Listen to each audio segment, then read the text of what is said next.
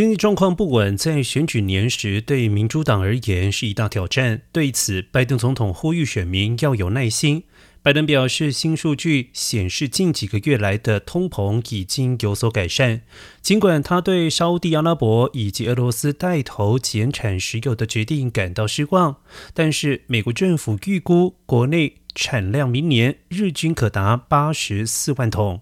他强调，就短期而言。在通膨缓和之际，工人和家庭将稳定成长。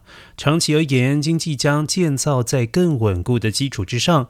我们还要努力打造有别于以往的经济，更好、更强健。